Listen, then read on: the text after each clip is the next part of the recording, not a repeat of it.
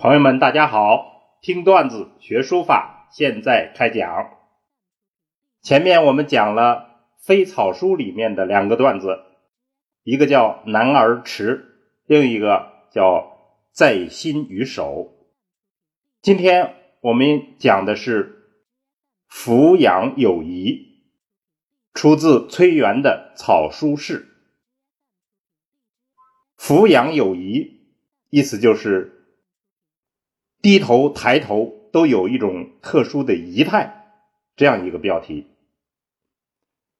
下面我们把原文串讲一下：观其法相，俯仰有仪。就是看其，其就是指的草书，看草书的经典的形象，是。抬起头来和低下头去都有一种特殊的仪态。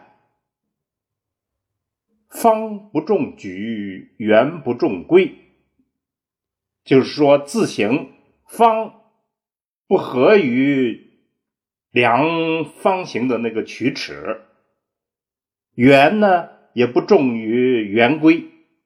意思就是说，草书说方不方，说圆不圆，这个意思。一左扬右，望之若期。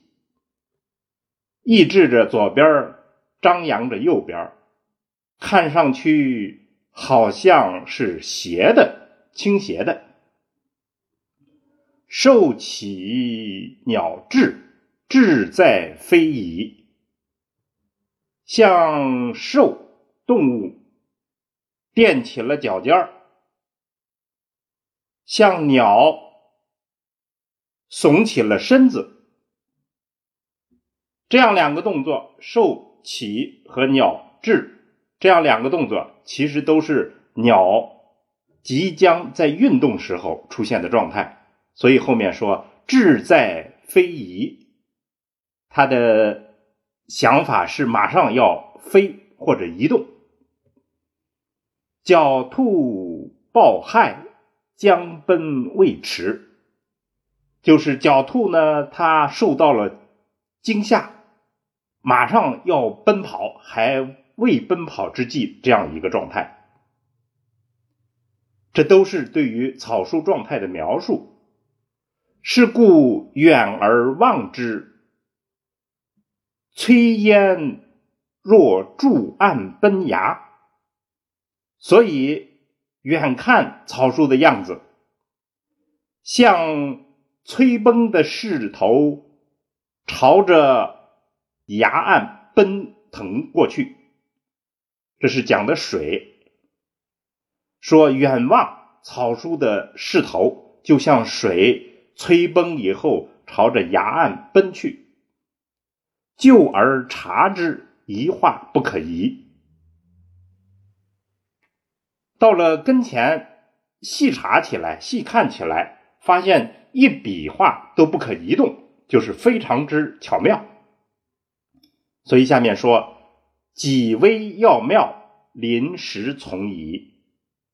它的精微奥妙，是当时选择了适宜的态度或者是动作。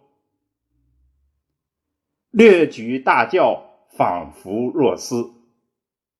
这里只是。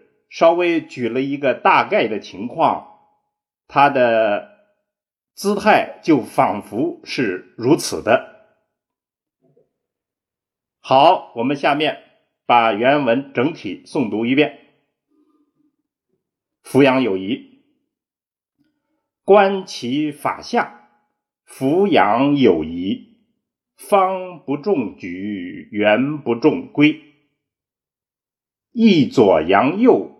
望之若期，兽起鸟至，志在非宜。狡兔暴害，未将奔未迟。是故远而望之，炊烟若柱岸奔崖；就而察之，一画不可移。几微要妙，临时从宜。略举大教。仿佛若斯。这就是这个段子。我们下面把我们的解读简单说一下。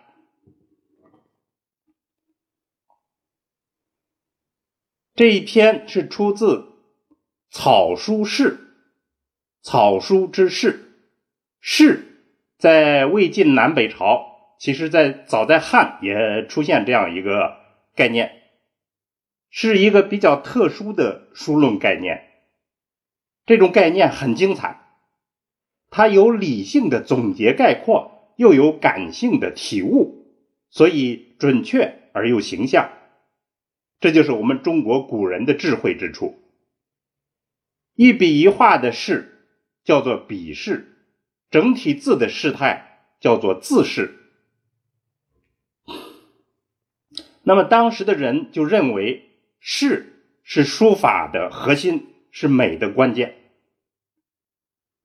我们看崔元是如何描述草书的诗呢？他说草书。看起来好像是站不稳，是斜的，如兽踮起了脚尖儿，如鸟耸起了身子，如兔子受到了惊动而准备跑。这些意象怎么好呢？其实他们都是在快速运动前静止的特殊瞬间，所以充满了爆发力，有巨大的想象空间。这就是草书的美，这是不是很有意思？把一种难以名状的美表述的简单而又奇妙，令我们赞叹。所以，我们今天段子的结论是：势是一种内在的力量与趋势。如果我们能从草书表现出。崔元所说的那种事态，那肯定就是杰作。好，我们就讲到这儿。听段子学书法，我们下次再见。